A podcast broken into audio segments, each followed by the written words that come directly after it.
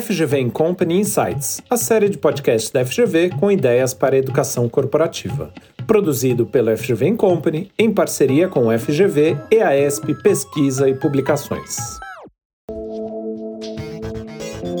É ter essa visão, não pela ótica da marca, que tem essa falsa sensação de 100% de controle sobre os canais, mas uma visão numa ótica mais do consumidor que vai seguindo essa jornada caótica, que ele vai é, interagindo com os mais diferentes canais, formando a opinião dele e eventualmente lá na frente fazendo a compra. Quantas vezes você já descobriu um produto, fez pesquisa sobre ele na internet, foi ver esse mesmo produto numa loja física e depois comprou num site de um revendedor por um preço melhor? Essa jornada caótica do consumidor, como fala o entrevistado de hoje, é o assunto da nossa conversa. A base, o artigo Os Desafios do Marketing Omnichannel sou Gabriel Borges, eu sou, tenho graduação em publicidade, especialização em administração de negócios e mestrado em marketing avançado. É, venho trabalhando no mercado corporativo aí há 25 anos. Você comenta, então, o artigo inteiro é sobre o tema, né, os desafios do marketing omnichannel, é, omnicanal, omnicanalidade, né, é a palavra que você usa. E eu acho que é legal a gente começar definindo o que, que é isso, afinal, o que, que é o marketing omnichannel. O omnichannel, ele nada mais é do que é, a ideia de que a gente, enquanto consumidor, interage com os mais diversos canais é, de uma empresa dentro de uma jornada de consumo. De uma maneira prática, o que eu quero dizer é que eu posso é, conhecer sobre um produto através de um meio digital, depois lembrar que esse produto existe através de um meio físico, depois conhecer e tocar naquele produto visitando uma loja própria daquela marca ou uma loja de um parceiro, que seja um revendedor, e eventualmente depois comprar esse produto num outro canal diferente, um canal digital e etc. Digamos que meu celular estragou e eu quero comprar um celular novo. Né? E eu liguei ali minha cognição para começar a enxergar quais são as possibilidades de celular que existem no mercado. E aí eu vejo que um determinado fabricante acabou de lançar um modelo novo e, enfim, eu fui talvez num, interagindo numa rede social, é, conheci ali a informação de que existe aquele modelo novo no mercado. Aquilo me gerou um estímulo, eu saio da rede social, vou para um buscador na internet, busco sobre aquele celular, Aí eu visito ambientes dentro da internet que não necessariamente são proprietários da marca para conhecer mais sobre aquele celular. Então eu vou ter formadores de opinião, pessoas que são influenciadoras por fazerem reviews daquele determinado celular, enfim, vão me trazer um pouco mais de informações para eu entender se ele é um celular que me interessa ou não.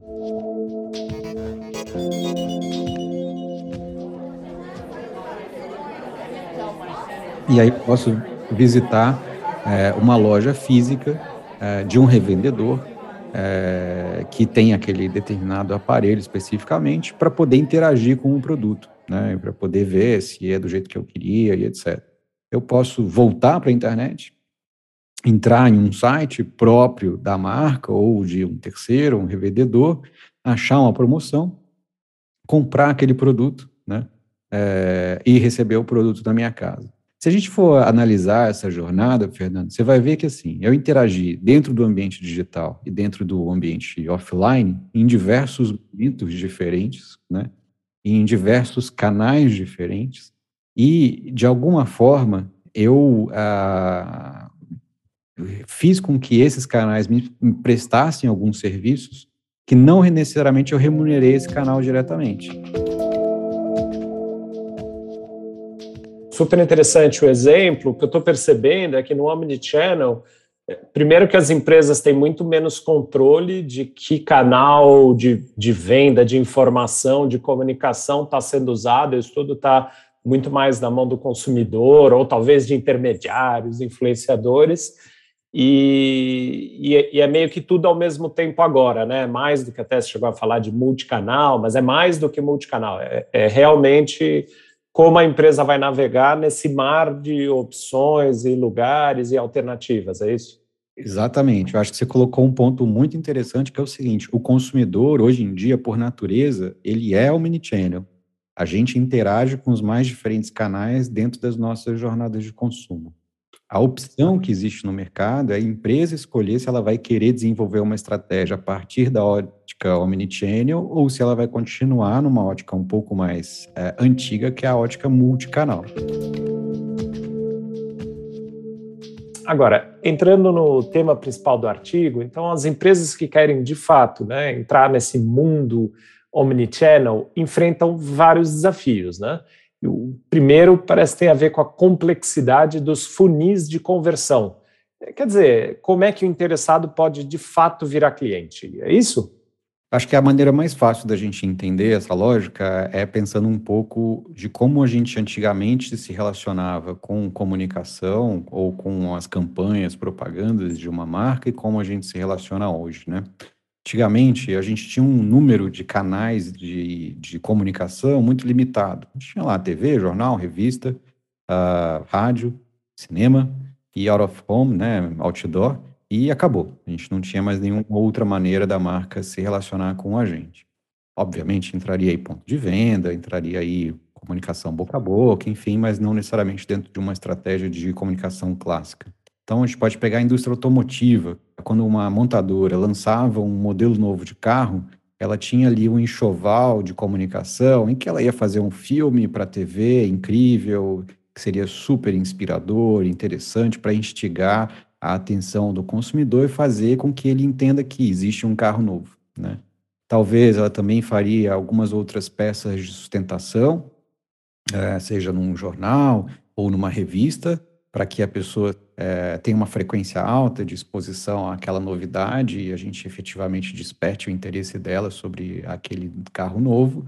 Só que se esse consumidor fosse seguindo um funil de conversão ou uma jornada de consumo, a próxima etapa que a gente esperava que esse consumidor fosse fazer era ele visitar uma concessionária.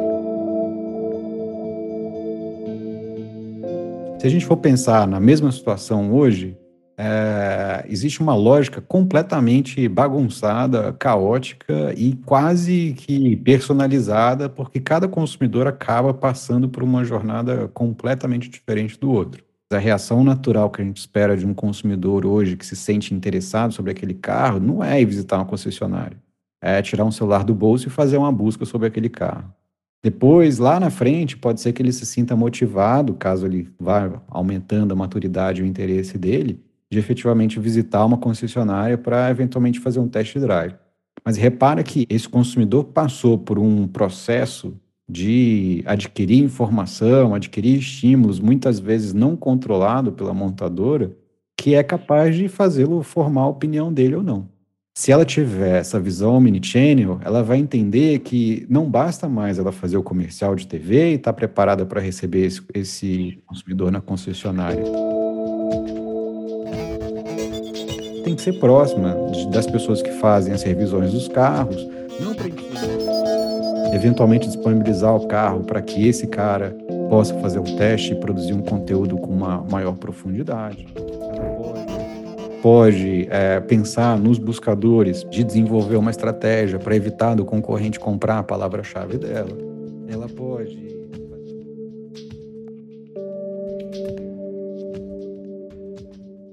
E o segundo desafio, Gabriel, que é esse paradoxo da personalização de um lado com a privacidade do outro. Como é que funciona isso? Esse é um debate bem contemporâneo, né? E, e que vai até além do marketing. Pois é. Acho que essa é uma discussão muito interessante, assim, porque se a gente fosse é, levar em consideração 100% do interesse do consumidor, que é ter 100% da sua privacidade preservada, a gente viveria num mundo de zero segmentação. Né? Então, eu seria exposto a estímulos, propagandas, ofertas, promoções que seriam completamente aleatórias e que não teriam um mínimo de aderência é, ou afinidade com os meus interesses, com as minhas vontades e com as minhas necessidades. Se a gente fosse pensar na lógica inversa, em que a gente pensa em 100% é, de interesse do anunciante da empresa, é, em que a gente teria zero é, é, preocupação com a privacidade do consumidor, a gente estaria entrando numa situação extremamente delicada, porque a gente estaria é, dando a essas empresas uma série de informações que podem gerar uma série de transtornos do tipo uh, você ter acesso ou não a uma determinada promoção pelo simples fato de você é, ter ou não um determinado perfil e por aí vai, né? Então, eu acho que a gente vive num momento de tentar encontrar esse ponto de equilíbrio, não é nem muito de um lado, nem muito do outro.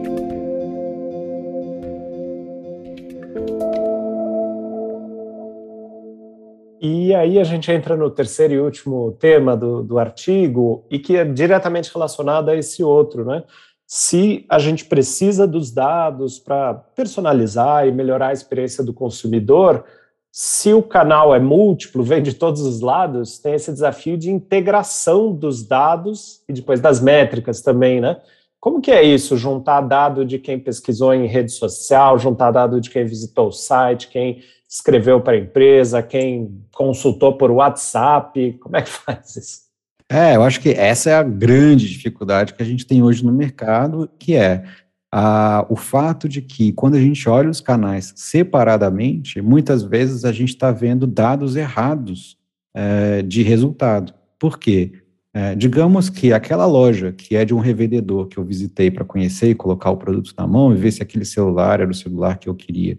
Se ela tivesse algum indicador que falasse, ah, de cada é, X pessoas que entram aqui na loja, Y são interessadas nesse modelo.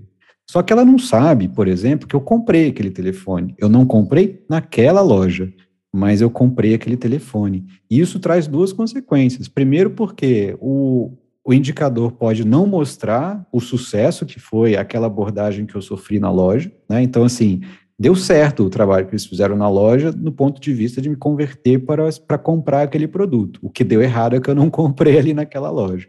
E o segundo ponto que traz uma complexidade é que se esse for um canal indireto, né, for um canal de um terceiro, for um canal de um revendedor, essa loja não vai ser comissionada por aquela venda, né? porque o, só o último canal, o canal onde eu comprei, né, que foi a minha última interação dentro dessa jornada, é que vai receber 100% daquela comissão.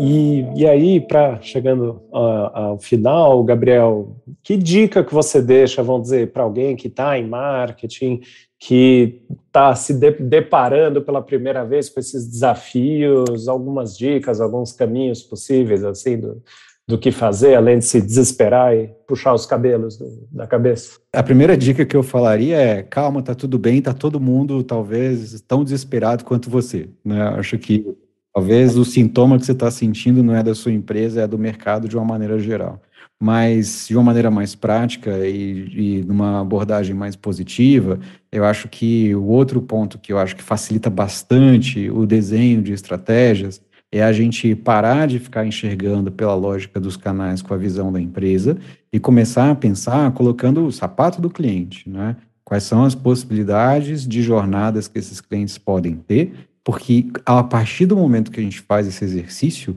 a gente vai entendendo o que a gente pode fazer para poder ajudar o consumidor dentro das diversas possibilidades de interação que ele tem com a gente. Então, não desesperar, começar pequeno e ir testando e sem esquecer de ponto de vista, o ponto de vista do cliente, né? Exatamente. Eu gosto muito de uma metáfora que é ninguém aprende a nadar fora da piscina, né?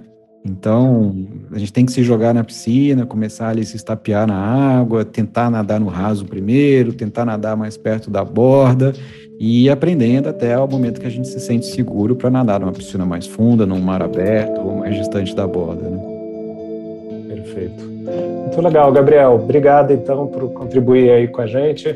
Eu que agradeço, foi um prazer.